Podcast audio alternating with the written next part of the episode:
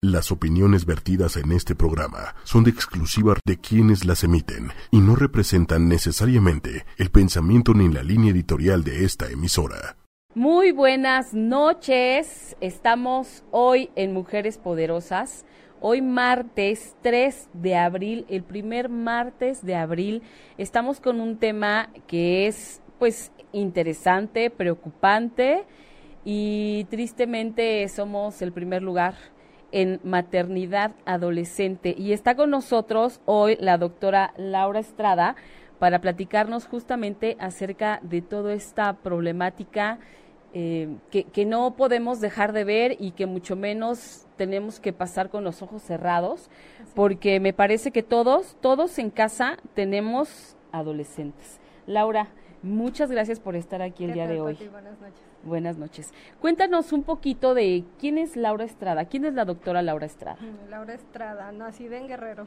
Ok, guerrerense. Llegada a la, a la, Ciudad de México a estudiar mi, mi licenciatura eh, como médico Ajá. en la Escuela Superior de Medicina. Soy egresada del Instituto Politécnico Nacional. Ajá. Y este, bueno, haciendo mil cosas, ¿no? Ya un ratito, 12 años de egresada.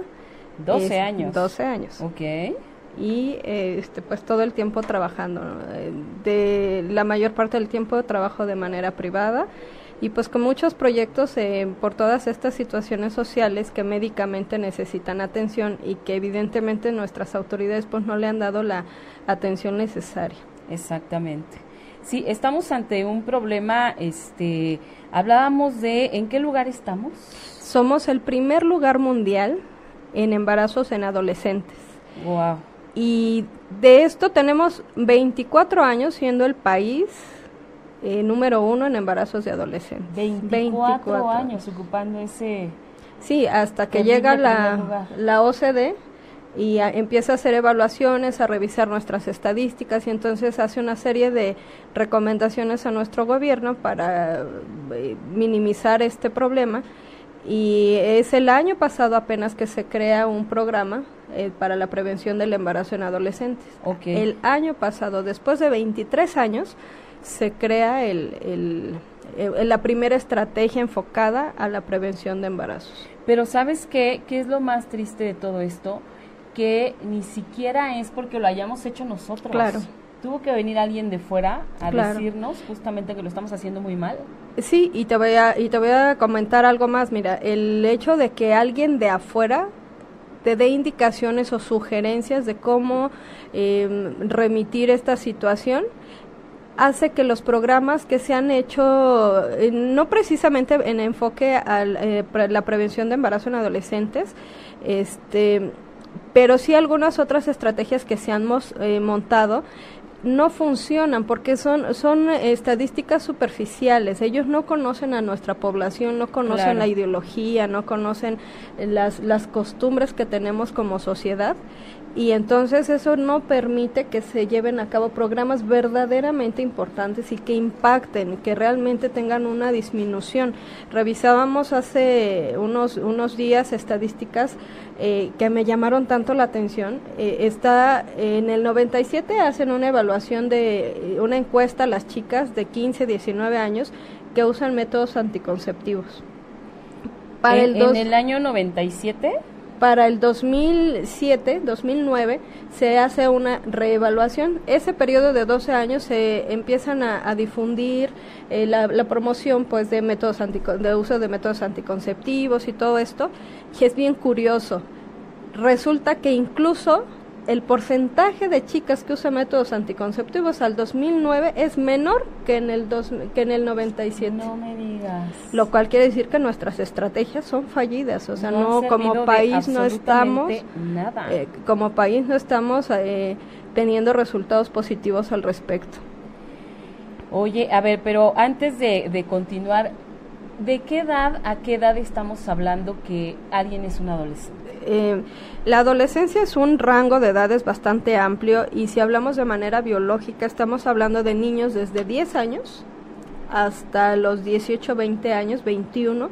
Okay. Este, el, el, eso según la OMS. Y la OMS divide la adolescencia en tres grandes etapas, que es de los 10 a los 12 años, es la preadolescencia. De los 10 a, las, a los 12, preadolescentes. De los, de los 12 a los 15 es la adolescencia y, este, y la adolescencia tardía es de los 15 en adelante. De los 15 en adelante. Entonces, lo, lo, triste de esta situación es que tenemos, eh, situando lo que es la adolescencia, tenemos embarazos en estos rangos de edad. Sí tenemos niñas de 12 años siendo mamás. Qué es una situación verdaderamente dolorosa como, como sociedad porque eh, dentro de las causas que tenemos eh, que promueven este tipo de, de problemáticas sociales que sí. sí. me gustaría puntualizar esta parte que esto inicia siendo una problemática social que se ha convertido en un problema de salud pública importantísimo claro y una problemática que no se atendió en su momento hoy nos está dando problemas a nivel de salud gravísimos las, las muertes por, por complicaciones del embarazo eh, son la segunda causa de muerte de las mujeres como género. Segunda causa de muerte. Y el grupo mayor son las adolescentes. Qué tristeza. Y, y, y sabes qué, lo más triste es que, como, como lo decía yo al principio, todos tenemos adolescentes cerca, ya sea porque sean nuestros hijos, nuestros sobrinos, este nuestros primos no sé, claro y, y, otra situación o sea de repente si no tenemos un adolescente cerca este pensamos que no es un problema que nos atañe como sociedad pero no es así. Esta este el impacto económico de todas estas eh, pérdidas, las chicas que se embarazan no son productivas, las chicas que, que tienen eh, esta situación eh, cambian su modo de vida, claro. de, dejan de producir lo que pudieron haber producido en un país. Ahora, hablando de, de los gastos hospitalarios, el costo por paciente es altísimo siendo estas las, las principales causas de muerte, imagínate todo lo que el sistema de salud público gasta en estas complicaciones por una por políticas eh, de salud pública mal aplicadas por eh, que no están funcionando estamos gastando. Y si me atañe aunque yo no tuviera adolescentes cerca como país esto está siendo un problema incluso económico Claro, y, y, bueno, obviamente también nos pega en el desarrollo como, como país, claro. ¿no? Porque estas chicas o chicos que pudieron haber llegado a lograr una carrera profesional, pues la mayoría de las veces no alcanzan a llegar Sí. porque tienen que hacerse responsables de, de un hijo y eh, pues tendrán que trabajar a la de ya y en lo primero que se encuentren. Exacto, y, y esta es una, una situación que yo espero podamos este, abordar un poquito, ahondar un poco más adelante. Sí. Pero sí, dentro de lo que hemos eh, investigado como, como médicos, eh, somos el, el, primer contacto con estas pacientes y, y sí, a mí me, me ha llamado mucho la atención que mi consulta tengo de repente muchas adolescentes, pero no son tres, cuatro, o sea, por año son bastantes okay. que llegan con un problema de este tipo. Y digo problema porque, como ponen los memes en el, en el Facebook, ¿no? Su bendición, este sí es una bendición, pues, pero, pero sí, les trae muchas complicaciones. Es, es que también tenemos que ver en qué etapa de nuestra vida es una Claro. bendición, ¿no? Porque Y en esta en esta situación pues sí las las ponen una en una situación bien complicada.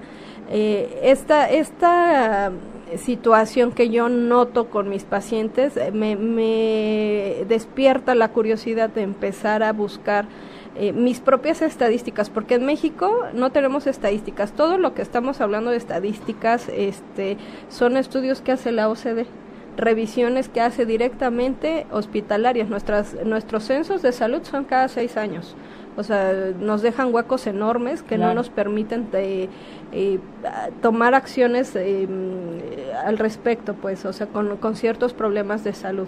Tú no sabes cómo se están comportando las estrategias o cómo están resultando las estrategias que tú estás implementando. exacto. Entonces, este, al no tener estas estadísticas, vienen, vienen eh, eh, OCDE, la OMS a hacer estudios a, a nuestro país y, y a darse, a decirnos cómo hacer las cosas. y a decirnos cómo tenemos que abordar las, las situaciones. Pero esta, esta curiosidad que despierta en mí em, me hace empezar unos cuestionarios con mis pacientes, con estas niñas, y empezar a conocer de cerca, no nada más la cuestión estadística de, a ver, tienes 15 años y estás dentro de las 2 millones de chicas de 15 años embarazadas, no a mí me interesa mucho esa parte del por qué, por qué está, por qué sucede. Y tristemente, después de bastantes chicas entrevistadas, em, me doy cuenta que no tienen un proyecto de vida. Las chicas no saben a dónde van los chicos. Este, somos un país donde nuestros adolescentes no saben hacia dónde van y se nos pierden en, en miles de situaciones lo, lo más em, común, como vemos según las estadísticas, pues es los embarazos, pero también está la otra problemática de las adicciones, del abandono, la, deserción escolar y todo esto. Eh, no estamos trabajando desde casa con nuestros chicos eh, sus proyectos de vida. Exactamente, que eso es bien fundamental, fundamental. Oye, quisiera leer algunos mensajitos, este está Alma Gloria, muchas gracias, nos saluda y nos dice que qué buen tema. Eh, Reina Trujillo, tema importantísimo para la salud y desarrollo. Saludos. Qué buen tema. Bueno, yo les quiero decir que la doctora está aquí también para contestar todas las preguntas que le quieren hacer. Estamos con la doctora Laura Estrada hablando de maternidad adolescente, así que eh, estamos también por Facebook, por Facebook Live, ahí nos pueden encontrar y ahí nos pueden escribir directamente todas sus preguntas.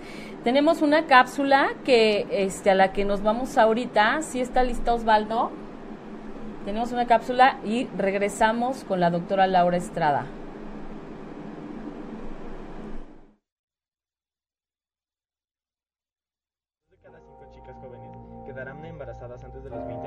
Y cuatro de cada cinco de estos embarazos no serán planificados. La noticia del embarazo usualmente causa sorpresa, y la mayoría de las veces entre las circunstancias de la corta edad es una sorpresa desagradable. Este imprevisto evento suele alterar la vida de los jóvenes, al menos por un tiempo, al obligar a la joven a tomar lo que posiblemente sea la decisión más angustiante de su vida, llevar al bebé a término, como lo elige el 50% de las adolescentes embarazadas, o poner fin al embarazo. Sin embargo, el temor por la reacción de la madre o el padre no es el único motivo por el cual una joven podría ocultar el hecho de estar embarazada. Las mujeres jóvenes pueden estar en negación rotunda, explica la doctora Claire Brindis. Simplemente se niegan a aceptar la realidad de su condición. Los psicólogos llaman a esto disociación, debido a que la moda de la ropa holgada hace más fácil que una joven pase meses o tal vez el embarazo completo, sin que nadie se dé cuenta de cómo crece su abdomen. No se guíe solo por las apariencias. Si sospecha que su hija está embarazada, pero está tratando de ocultarlo, siga su intuición, pero contacto. Un estoy embarazada entre lágrimas no es fácil de escuchar para ninguna madre ni ningún padre. La preocupación, la decepción y el enojo son respuestas comprensibles. Lo más seguro es que esto no sea lo que tenía planeado para su hija. Mientras tanto, es probable que en la casa del joven involucrado se esté presentando una escena similar. Si es que el joven le dice a sus padres, echarle la culpa a su hija adolescente no va a cambiar nada. Es momento de sentarse en familia y calmadamente discutir qué hacer.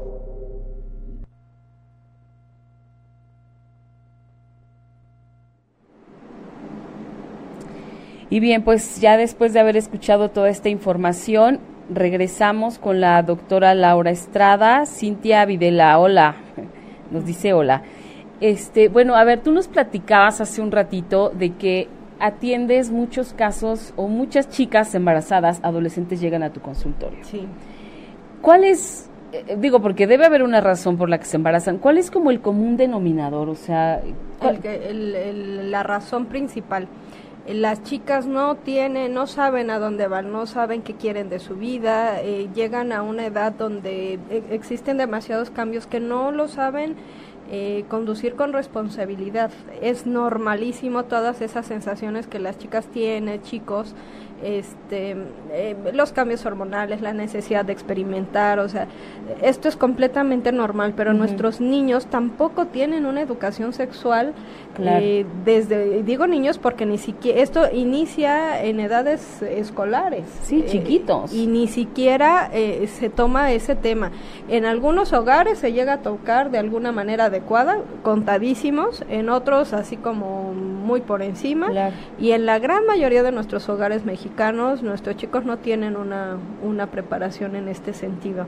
Cuando tú te enfrentas a cambios, y sobre todo una etapa tan complicada emocional, físicamente como es la adolescencia, sin ninguna preparación, imagínate, pues yo como médico me, sin preparar me llego a, sentar a dar una consulta, o sea, es exactamente lo mismo, ¿no? Por eso tanto problema, por eso ellos tienen, este, por eso estas estadísticas tan, tan sombrías para el futuro de nuestros jóvenes. Este, no están teniendo una idea de a dónde van no saben que, que, los cambios que experimentan son normales, pero que tienen que aprender a conducirlos, a gobernar sus emociones, a gobernar su cuerpo, a, a, definir su camino. No saben. Sí es bien difícil que un adolescente te diga, este, bueno, yo me voy a dedicar ahí voy a ser este actuario y lo que tú quieras con tanta convicción, ¿no? Sin embargo, este, tampoco es esa esa visión de de bueno, yo quiero verme eh, viajando este, con un auto X de X tipo. No, no, no, o sea, los chicos no tienen esa conciencia. Viven como al, día. y a ver qué pasa hoy, a ver hoy qué hay de nuevo, pero no tengo ni idea dónde voy. Así es. Oye, y qué importante es que los papás de verdad podamos entender esa parte, porque sí es bien difícil lidiar con adolescentes, ¿no? Claro. Que, que no saben cómo, o sea, de verdad no sabes cómo amanecieron hoy, si de buenas, si de malas, si hoy te odian, si hoy te quieren, o sea, de verdad no sabes cómo está la cosa, o sea, es como ir por un terreno minado. Que, que en cualquier momento te explota la bomba. Así, son los adolescentes. Y creo que sí llegan a ser desesperantes, la verdad, llega un punto en que sí los quieres ahorcar, pero imagínate si no entendemos los papás todos esos cambios que ellos están viviendo y que entonces lejos de entender los reprimimos, los criticamos, los castigamos y... y, Sí, o les dices que son locuras las cosas que se les ocurren, las... las este, que no es importante, ¿no? Claro. ¿Cómo crees? Desestimar las ideas y las convicciones de un adolescente, híjole, es grave, grave en serio. Claro. Oye, y, y bueno, a ver, ¿desde qué edad tú crees que sea pertinente empezarle a hablar a un hijo de sexualidad? Toda la vida, Pati. Tus, los niños desde que los seres humanos somos entes sexuales desde el nacimiento. Okay. Los niños pasan o todos los seres humanos pues pasamos por etapas, pero eh, me refiero a los niños porque eh, es bien común ver cómo los niños se tocan desde bebés ¿eh? claro. y están conociendo su cuerpo. Aquí el problema es que los adultos asumimos como conductas impropias este, la exploración, la autoexploración, ¿no? Los niños exploran y entonces es así como que déjate ahí, no está bueno. Eso, eso no se hace. Sí, y, o, el simple hecho de, de poner muecas, hay niños muy susceptibles ¿eh? y, o perceptivos y que, y que una mueca les dice mucho. Entonces, eh, yo creo que primero tenemos que trabajar como papás en nosotros, en cómo le voy a dar la información. Luego viene cuando los niños empiezan a interactuar con otros niños y empiezan a, tener la necesidad de conocer el cuerpo. De eso es desde el kinder. Desde el kinder, Pati. Es, es, una, es una necesidad de entender por qué el niño tiene pena y yo no. Claro. Las, una, una idea bien curiosa que a mí me, se me hace tan tierna es que las niñas en, su gran mayoría piensan que algo perdieron porque no, no tienen lo que el niño tiene, ¿no? Entonces, eh, desde esa parte, desde entender que son conductas normales, que el que una niña desee ver eh, las diferencias de cuerpo con de su cuerpo con el de un varón, por ejemplo, es normal. Hay un límite, obviamente, y, y, de repente, digo, mis hijos en, en edad escolar, este, me hacen convivir con muchas mamás, entonces me da me doy cuenta cómo, cómo nuestra sociedad eh, entiende estas cosas, ¿no? Es así de que es que maestra, fulanita le quería bajar el pantalón a fulanito. O sea, sí es cierto que hay que eh, enseñarles límites a nuestros hijos y no podemos tocar si, si el otro no lo permite, pero si están de común acuerdo los niños explorando, es una conducta natural normal y no hay que asustarse. Hay etapas si esta Sí, conducta Cierto. Excede el preescolar, entonces estamos hablando de que probablemente el niño pues esté viviendo situaciones eh, de sexualización en su en su casa. O- o, Eso, este, eso es bien importante. entonces, por eso pienso que como papás tenemos que, que entender bien esta parte de dónde las etapas son normales, dónde está bien que pase, cómo está bien que pase. Porque si yo no lo entiendo como papá, entonces empiezo a tratar hacia mi hijo como cochino, degenerado y demás desde chiquito. Y entonces son niños que crecen con mucha represión. Y cuando llega su edad de curiosidad máxima, que es la, la adolescencia, no, bueno, No, bueno, no, no, no. Y fíjate que toda esta parte de la represión y que depende mucho de cómo se la, se la hagamos vivir a ellos, pues refleja también, obviamente, nuestra, nuestra propia vida ante la sexualidad como adultos. Totalmente. ¿no? Y, te, y te puedo decir que, que si nosotros de- también esto, ¿no? De repente los chicos llegan y te preguntan, oye mamá, ¿cómo nacen los bebés? Y tu papá empiezas a darle la cátedra de no cómo nacen, sino cómo se forman, y es que mamá y papá y todo esto. Entonces estás dando información que tu hijo no te está solicitando y eso es, es como una regla de oro. Tú no puedes hablar de más eh, con tus hijos. Si tus hijos a lo mejor lo que quieren saber es este, si nacen envueltos o al nacer los envuelven en una sabanita, Claro. y, y tú ya estás diciendo cosas que tu hijo, para las que tu hijo no está preparado. Tu hijo va a estar, es tu guía, va, va a estar preparado en el momento que él te pregunte y te pregunta bien puntual, ¿eh? te dice, o sea, ¿qué quieres saber? No, pues es que yo quiero saber cómo llega la semillita de mamá, de papá a la pancita de mamá y todo eso. Entonces ya son estrategias que tienes que como papá fomentar, pero toda esta desinformación que tienen nuestros muchachos ha sido también parte de, de una sexualidad mal vivida, Claro. ah, de una iniciación precoz de, de la vida sexual. Vemos estadísticas que- que el 63% de nuestros adolescentes eh, están teniendo su inicio de vida sexual entre los 12 y 15 años. Súper chiquitos. Sí, mira, de hecho, aquí Silvia Sánchez dice, mi hija fue mamá a los 15, hoy tiene 21 y es madre por segunda vez y fue muy difícil para ella.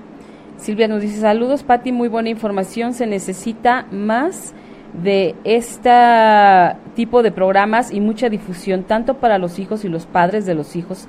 Increíble que en estos tiempos ese- eso tenga un índice muy alto en México.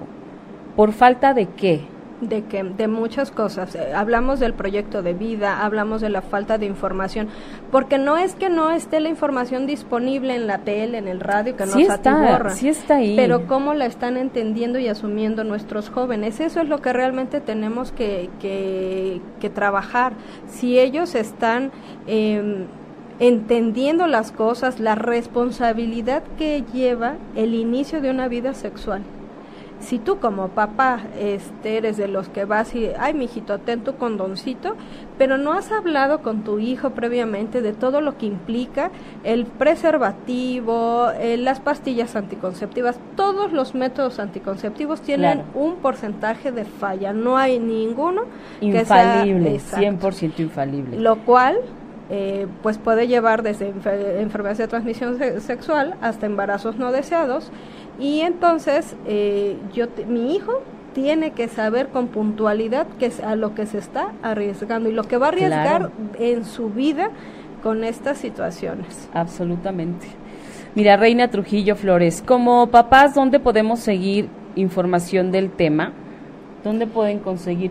eh, Este, bueno, no sé, mejor tú recomienda, tú que eres la experta. Sí, el, pues yo recomiendo mucho que se acerquen a sus profesionales. Eh, nosotros como asociación tenemos una página de, de Facebook, fa- eh, una página de, de internet, donde eh, subimos información de este tipo con frecuencia. Danos la página, sí, Laura, es para que- Asociación SECAN. Este, Asociación SECAN, SECAN, C-E-C-A-N así es. de niño. Sí. Asociación Y SECAN. en la, en la otra asociación donde estoy colaborando eh, que se llama Mejores Ciudadanos. En esta asociación eh, estamos diseñando, está en diseño la página, pero es nuestra intención también subir, es, es así, Mejores Ciudadanos. Este, Mejores Ciudadanos. Así es. Y igual es una página de Facebook y, e intentamos empezar a generar este tipo de, de información y son sitios donde eh, igual podemos contestar algunas de sus dudas. Como papás también esta situación de afrontar el embarazo de un hijo trae una situación emocional bien fuerte como familia, no solamente en, el, en, el, en la chica embarazada, ¿no? Eh, eh, hablamos de la pareja, eh, los, los procreadores, pues los papás eh, responsables de estos chicos. Es una situación muy, muy dura. Fíjate que una de las, bueno, Cris Trujillo, antes de ir a mi comentario, dice, excelente tema, gracias por compartir esta información, gracias a ti, Cris, por, por estarnos viendo y escuchando. Fíjate que una de las cosas que me ha impactado o que me impactó a mí muchísimo con respecto al embarazo en adolescentes es que en la secundaria de mi hijo, en la secundaria de nuestros hijos, porque fueron juntos a la, a la escuela secundaria, había un, par de chiquitos que, este, que, que, iban a ser papás, fueron papás en la secundaria. Entonces es increíble que veías a la niña yendo a la escuela embarazada, este, el, el niño haciéndose mil preguntas con los amigos, porque pues evidentemente eh, era un paso y era un cambio de su situación a, esta nueva verdaderamente abismal y él estaba muy confundido y entre, entre los amigos platicaba y, se hacía preguntas de ¿qué voy a hacer ahora? ¿Qué puedo hacer? Sí, este, este, eh, los, eh, estas situaciones los obligan a tomar conductas pues que no, para los que no están preparados. Y, la gran, y lo, triste de todo esto es que la gran mayoría de los chicos terminan tomando decisiones que afectan al producto, al bebé, a, la familia, Exactamente. a sus vidas, ¿no? Entonces, sí, a sus vidas porque en algún momento también las niñas deciden que, que, este, pues que no lo van a tener, ¿no? Así es. Y abortan y se realizan abortos en, en cualquier lugar donde les este dicen que se los hacen. Y esta es una de las complicaciones que, que como sistema de salud padecemos mucho. A pesar de que, por ejemplo, en la Ciudad de México existen ya clínicas donde las chicas pueden interrumpir su embarazo antes de la semana 12, este siguen acudiendo a sitios clandestinos y, y uno se pregunta por qué porque tratan de mantener en secreto esta parte. Wow. Entonces son chicas con miedos que se exponen a gente que ni siquiera está preparada para, para atender una situación de este tipo. Eh, eh, el exponerse a, conductas, a situaciones eh, terribles, es lo que lleva muchas veces a la muerte a las chicas en, aras de, de, interrumpir su embarazo. Sí. Oye, Silvia Sánchez, ella tiene una asociación este, que se llama Mujeres Hombro con Hombro y te están invitando a dar una conferencia a padres de familia. Claro. Con gusto. Entonces, bueno, Silvia, este, yo te paso los datos de la doctora Laura Estrada y ya se pondrán ustedes de acuerdo. Y qué maravilla que, que, también, Silvia, estés ocupada en, en estas cosas. Fíjate que yo hace unos años me enteré de un caso muy triste de una chica, adolescente, ya tendría 15 años, y, este, y se embaraza. Entonces mantiene oculto eh, el embarazo, ¿no? De los papás. Pero yo cuando la vi, dije, esta niña no, no es que ha subido de peso, porque su, su, hermano me decía, es que mira cómo ha subido de peso este Juanita, y yo, mm, qué raro sube de peso, ¿no? Entonces dije, bueno, quién sabe. Eh, yo dije, esta niña está embarazada. Bueno, pues a los dos meses los papás tienen una emergencia con la niña porque la niña a esas alturas del, embarazo, yo creo que ya tendría como unos seis meses, empieza a tomar cosas para deshacerse del producto. Bueno, de puro milagro vivió. La encontraron en el baño tirada con... con, sí, sí, sí, o sea, verdaderamente terrible. Entonces, e, es bien importante de verdad yo no creo, o sea, yo, yo los invito de verdad como papás, como mamás. Yo sé que muchas veces no tenemos ni los conocimientos, ni la experiencia y a veces ni la manera de cómo acercarnos con nuestros hijos para hablar de, de esos temas, ¿no? Entonces, Si sabemos que no podemos, busquemos ayuda. Siempre hay alguien cerca de nosotros que nos va a poder decir cómo o con quién llevarnos, Así ¿no? es. Pero no por pena, ni por flojera, ni por nada de eso. O sea, la vida de nuestros hijos siempre va a ser más importante que cualquier otra cosa. Así es. Entonces, Así es. eh, sí, es, es una invitación abierta porque ahora fíjate, eh, yo no sé si sea como alguna manera de pues de cubrirte o de ver que la situación no está tan mal, pero yo he conocido niñas que se embarazan y, y muchas reaccionan de muy distintas maneras. Ah, he conocido niñas que dicen, es que yo sí quiero ser mamá a los 14 Sí. años y Bueno. dicen que sí quieren ser mamás. Yo no sé si sea una manera de, una, una forma de negación, qué sé yo. Pues eh, yo creo que es la forma más positiva, ¿no? De, de que tratan de asumir esta situación. Pero también hay otra otra mm, eh, situación relevante que yo quiero comentar. Aún eh, nosotros estamos situados en el contexto de la Ciudad de México y estamos hablando de situaciones como comunes en los adolescentes que viven en nuestra ciudad, ¿no? Sí. Pero entonces tenemos que voltear a ver al resto del país y tenemos que, por ejemplo, este, el, el- se cree que, el- o, no se cree, bueno, el, el desarrollo mayor, la cantidad de, de Producto Inter- Interno Bruto mayor que se produce en el norte, eh, es mayor con, el, con, respecto al, al DF, ¿no? Ahí al sur del país.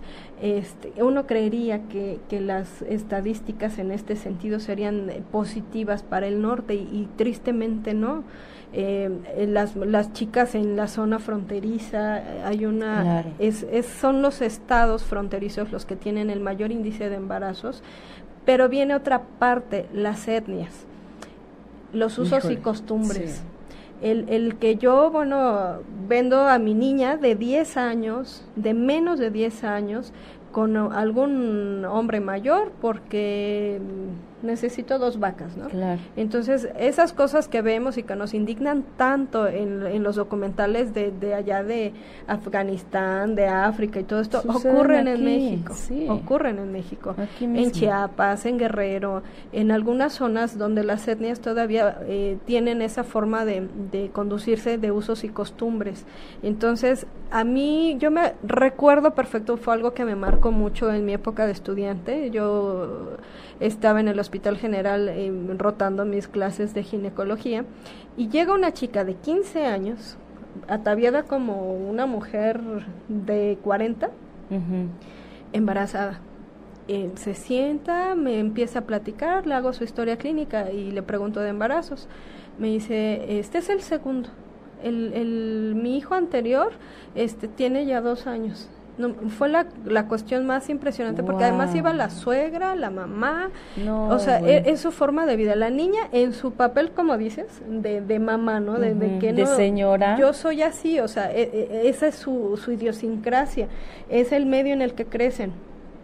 Por ello es que, por ejemplo, una de las recomendaciones que hace la OMS al país es eh, que por ley se, se difiera hasta después de los 18 años la edad Sí. para, para matrimonio, evitando estas situaciones porque son unas criaturas que ni siquiera tienen la capacidad de decidir sobre su futuro. Exacto. Se los está imponiendo una sociedad, su familia. Entonces esa es otra situación que también se vive y que estadísticamente es importante. Si no es la mayor eh, o no es la más, este, sí es una, una situación importante. Cierto. Oye, pero a ver, fíjate, yo te, te quería contar, estaba viendo, hay una serie que se llama Rita en Netflix, es una maestra y este y bueno, tiene casos con, con, con, todos sus alumnos, en cada capítulo siempre hay un caso en particular, pero hay uno en donde hay una chica adolescente embarazada, ¿no? Entonces ella, este, pues, trata de eh, pues de que la chica vea claramente cuál es la mejor decisión que puede tomar, ¿no? Y entonces la niña está obstinada en ser mamá porque pues eso es lo que ella trae de, de, de- de misión de vida, ¿no? Ser mamá, este, tener su casa, su bebé, todo el rollo, ¿no? Y entonces un día la maestra la lleva a su casa, la deja cuidando a su nietecito que era un bebé y la niña lo cuida de 10, o sea, excelente y además mientras el niño se duerme, ella cocina unos panquecitos, ¿no? Y entonces en ese momento la maestra así como que, chi, no, pues al contrario la regué porque pues ahora ya hasta le di más armas, ¿no? Pero en eso llega llega la mamá del bebé y llega el papá y entonces ve cómo el papá se acerca con la con la chica, la mamá del niño y el bebé y los abraza.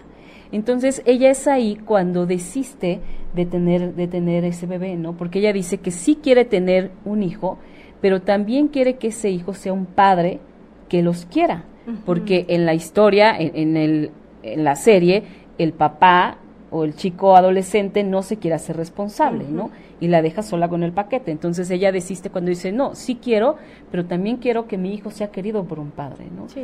Entonces, aquí, por ejemplo, ¿qué onda con los chavos, no? Porque digo, a ellos también les cambia la vida, pero pareciera en algún momento que son como los que tienen un poquito más las de ganar, ¿no? Es la historia de nuestra humanidad, Pati. Eh, la verdad es que, siendo honestos, y a pesar de todos los años de lucha como eh, que tenemos históricamente como mujeres y de los muchos logros que hemos tenido como mujeres, sin eh, afanes feministas ni demás, este, es la verdad, es la realidad. Los varones tienen la de ganar, ellos pueden darse la media vuelta y, finalmente la de... Pues adiós, tú lo, tú lo quieres tener, yo no, pues ahora sí que es tu rollo. Sí y, bueno, me parece que, que es una responsabilidad 100% compartida, ¿no? Porque los dos fueron partícipes, Así debiera ser. los dos fueron irresponsables en ese momento. Entonces, bueno, así, pues, así debiera ser. 50-50. Totalmente debiera ser así, pero también nos damos cuenta de nuestras sociedades, eh, sobre todo en Latinoamérica. Las mujeres son el, el, brazo fuerte de la familia. Son bien poquitas las familias que en estos tiempos son familias funcionales, sí. Eh, que a lo mejor no pueden, eh, no, no están juntos, ¿no? Pero siguen siendo una familia funcional, el papá en su casa, la mamá en su casa, pero tienen una, una estilo de crianza adecuado. Su hijo va a ser alguien de bien. sin embargo, son los menos, ¿eh? son los son los menos casos. ¿no? También que, que, en ese sentido esté este tan dispareja la cosa. Estas eh, eh, situaciones, este problema que, que tenemos en la mesa eh, es el resultado también de estas familias que no han tomado esa responsabilidad con sus adolescentes. Nosotros los vemos en la secundaria. llegan a la secundaria los chicos y bueno, ahí tú sabes de tu vida, sufren un abandono emocional. Los papás ya no se ocupan de sus chicos, ya no se, ya no están cerca. ¿Por qué? Porque es difícil. Como decías tú hace rato, si de repente uno los quiere dejar colgados medio día de un pie, ¿no? Porque si te, te, te, te, crispa de repente, es difícil, es lo, lo, natural, es una etapa complicada emocional para ellos. Sí, y, combinado también un poquito, perdón, con, con, la realidad de que también los papás trabajamos todo el día, ¿no? Sí. Y hay que, y hay que buscar estrategias, momentos para que tus hijos no, no sufran este abandono. El, el abandono emocional es lo más triste que puede haber en el mundo porque muchas veces los chicos conviven con su familia en casa, eh, se sientan a la mesa juntos, pero no tienen una relación con su familia, con sus claro, No hay estas pláticas ya no digo profundas, sino, sino simplemente de, de, quiénes somos cada quien, ¿no? De, de, preguntar, de decir, oye, porque a lo mejor hasta ni sabes en algún momento ya ni qué color le gusta a tu hijo, ¿no? A lo mejor es, ¿te sigue gustando el verde o ya no? O sea, algo tan sencillo que te empieza a llevar a otras cosas. Fíjate, los adolescentes son, son bien nobles. Y si tú en algún momento sabes abrir un poquito la comunicación con ellos, ellos Uh, bueno, sí, yo, se van creo grande.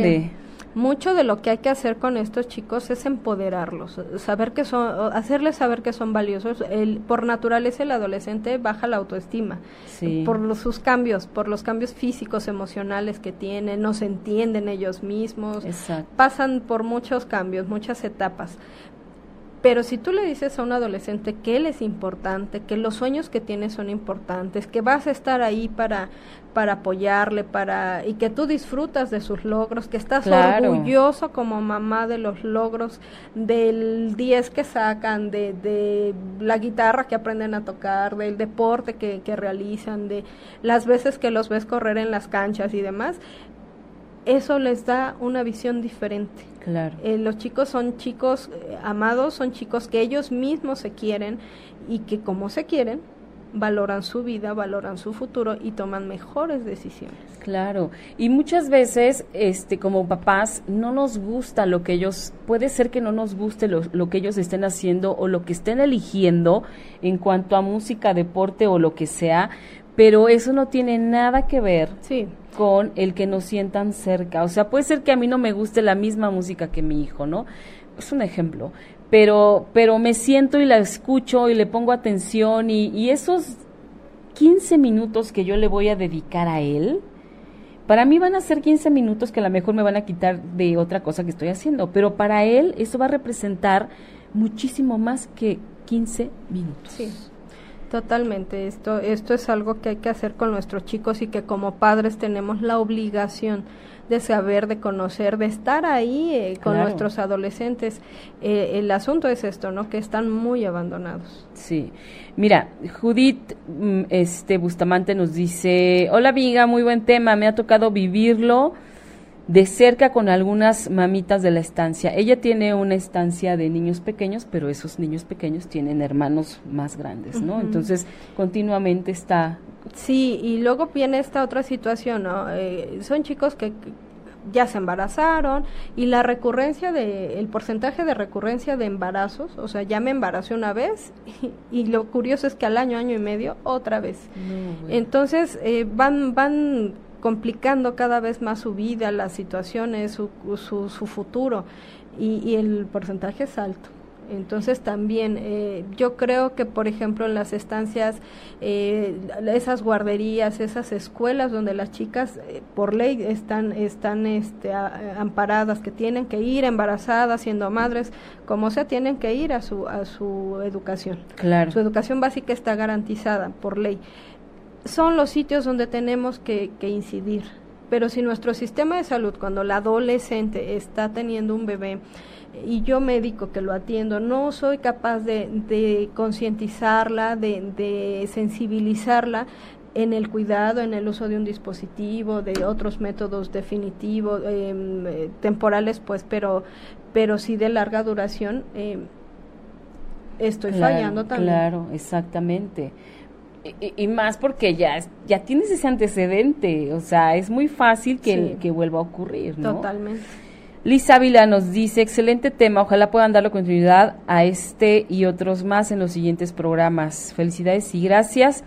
Aceptar a nuestros hijos como son, guiarlos y dedicarles tiempo de calidad. Así es.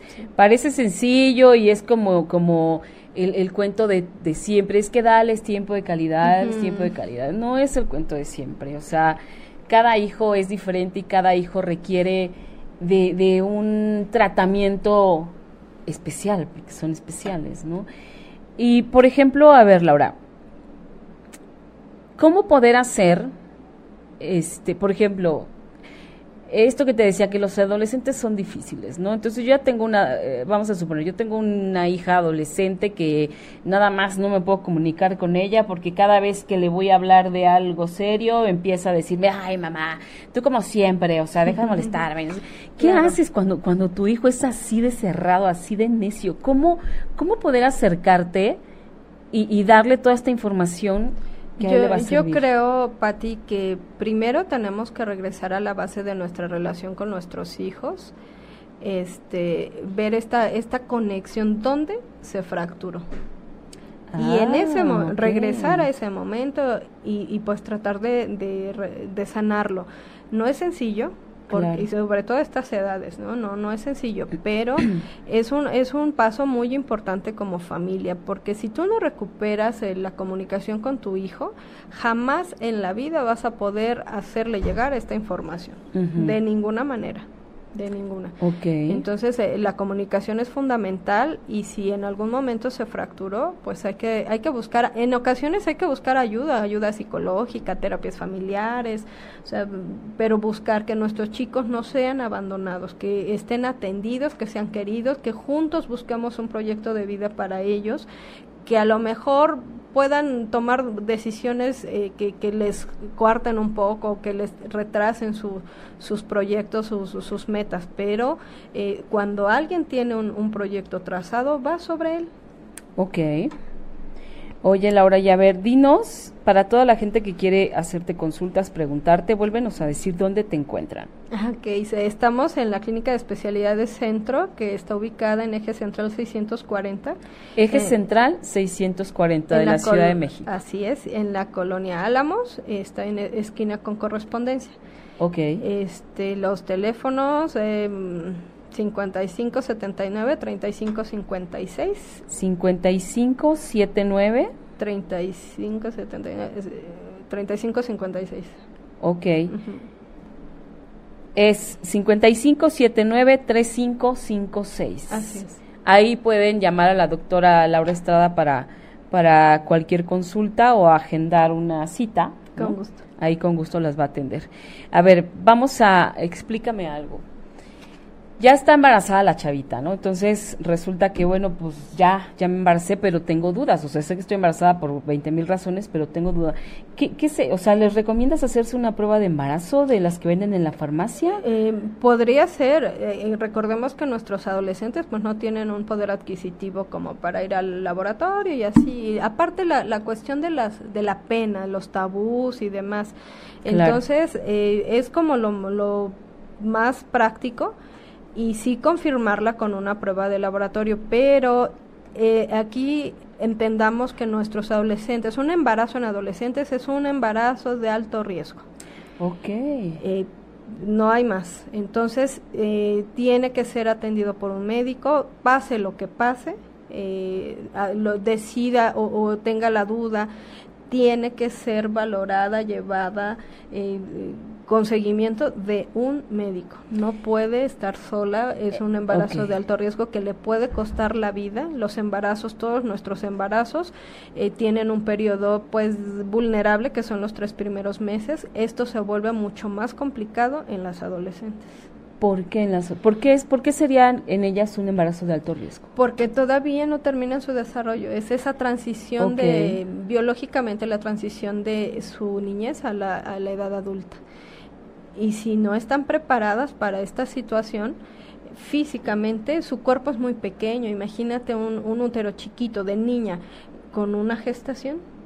Claro. Si en, si en las mujeres eh, después de los 20 esto eh, puede ocurrir con mayor frecuencia en un organismo que es todavía pequeño, que hormonalmente tampoco está completo, que no ha terminado de, de, de madurar.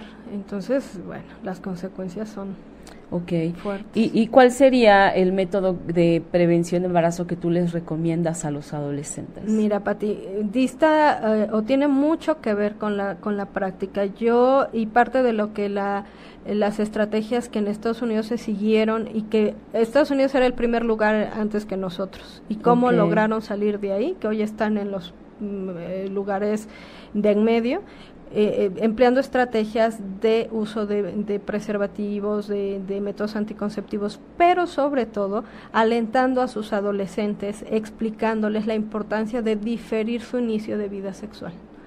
Ese es la, el estándar de oro, pero métodos más seguros dependen mucho del tipo de actividad, de la frecuencia de, de, actividad. Para los adolescentes que no generalmente no es una actividad tan, tan cotidiana, entonces eh, se prefieren los, el preservativo, los métodos de barrera, los condones femeninos, toda esta, esta parte.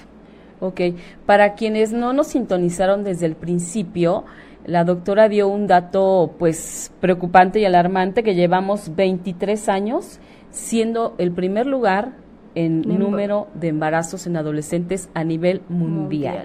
23 años. Exacto. Eh, recién el año pasado se inició, que son de las eh, acciones que está tomando nuestro gobierno, eh, promovidas por la OCDE. es muy pronto para evaluar, tiene ni siquiera un año en, en aplicación, entonces más o menos después de cinco años veremos si está funcionando sus estrategias. Ok. Oye, y bueno, vamos a suponer, la chica ya se embarazó, este, decide que sí va a tener a su bebé y lo tiene ¿qué pasa con, a ellas también les da este síndrome del, del eh, posparto, depresión posparto? Todas las mujeres estamos expuestas. De por sí están pasando por una situación muy complicada por la edad, por toda la bronca con la familia, porque probablemente el novio ya hasta se fue, y a eso le sumas, además, que por naturaleza Sí, las consecuencias de un embarazo en adolescencia son diversas. Los factores económicos, de qué se va a sostener una adolescente que ni siquiera puede ser contratada eh, claro, legalmente. En un trabajo formal. Exacto. Entonces, eh, la, la, cuestión emocional, yo no quiero pensar si de por sí los adolescentes son un caos, o somos un caos en esa, en esa etapa. edad. eh, ¿cómo, ¿Cómo les llega esta parte del embarazo, no? cómo resolver, cómo hacerte responsable de una vida, eh, cómo asumir tu cambio de vida, tu rol de madre, cómo vas a conducir a tu hijo, debe ser eh, terrible. Debe ser terrible, ¿no? Y desde el momento en que sabes que estás, o sea, el primer, eh, no sé, el primer impacto es saber que estás, ¿no? Y luego el segundo, ¿y ahora cómo les digo? a mis papás o a mi mamá o, con quien vivan, ¿no? Sí, debe ser una situación no, la pasa nada bien. Y por eso es que también eh, esta, ocurre un fenómeno muy peculiar, que las chicas embarazadas generalmente recurren, bueno, no es generalmente, pero sí un porcentaje eh, importante, eh, recurren al uso de drogas antidepresivos, alcohol, el cigarro como ansiolíticos. Y esta es una de las de las cosas que vemos como consecuencias en, en los bebés nacidos de estas niñas. Eh, hay un porcentaje, si bien no es muy alto, pero sí hay un porcentaje importante por la gravedad de los defectos eh, de niños con defectos genéticos, con, con adicciones ya a la hora de nacer, eh, nacen en un contexto pues de lo que no se le puede llamar familia, este, socialmente ya están estigmatizados, ya están condenados estas criaturas a, padecer o a vivir por lo menos la, la, algo similar a lo que están viviendo sus padres.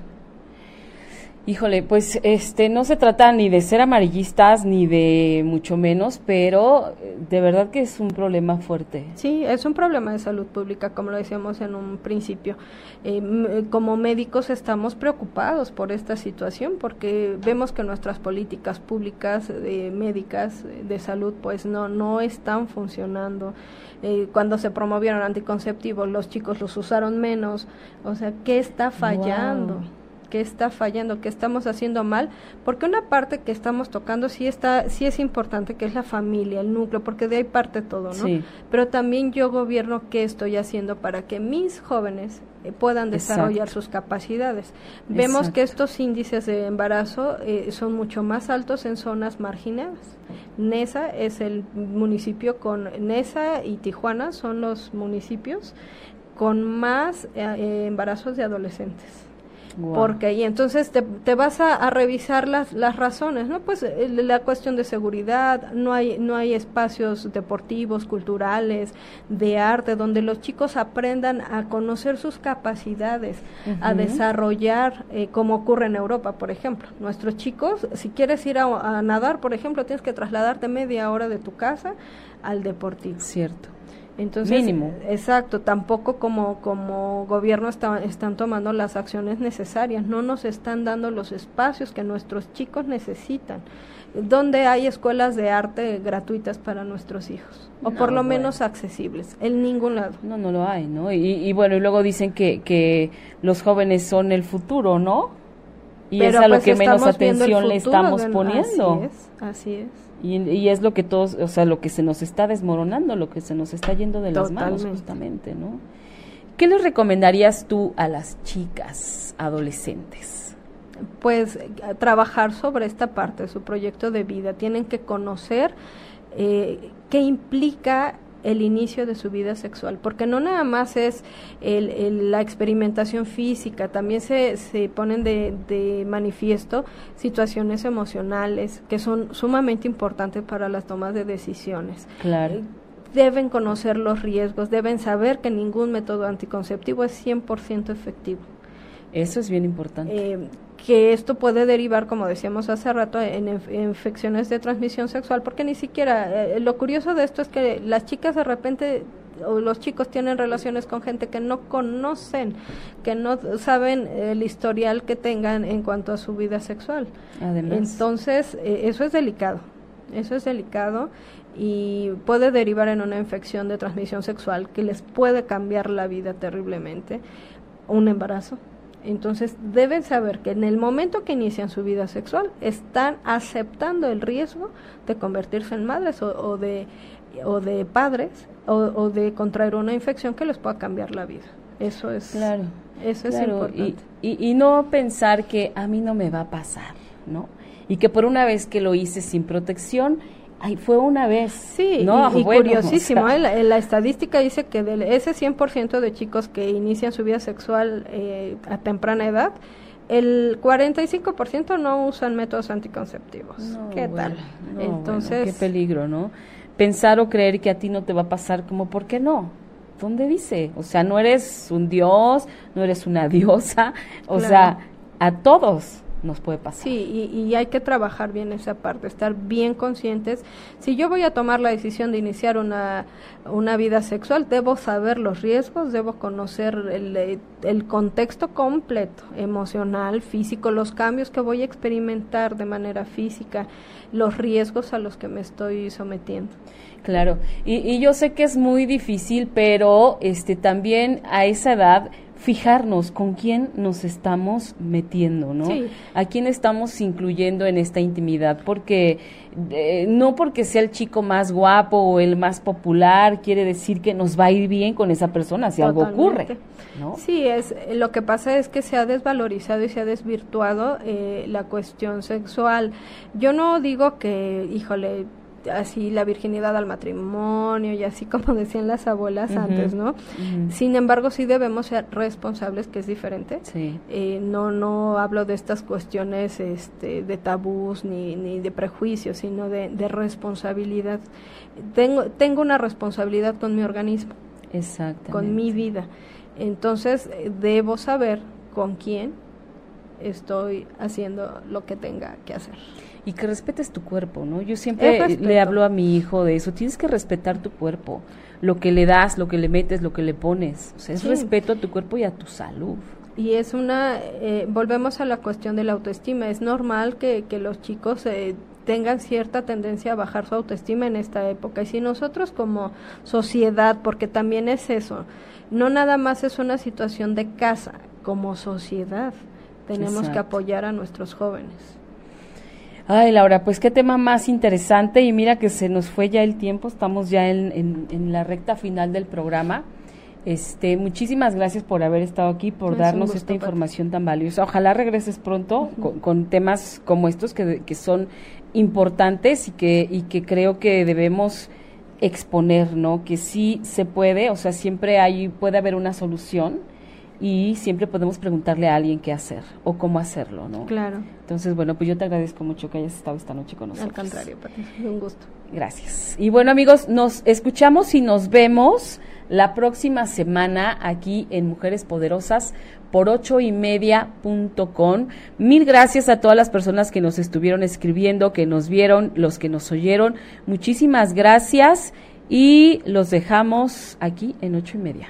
Besos, bye.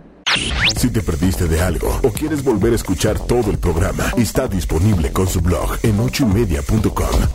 Y encuentra todos nuestros podcasts de todas en iTunes y Tuning Radio. Todos los programas de ochoymedia.com en la palma de tu mano.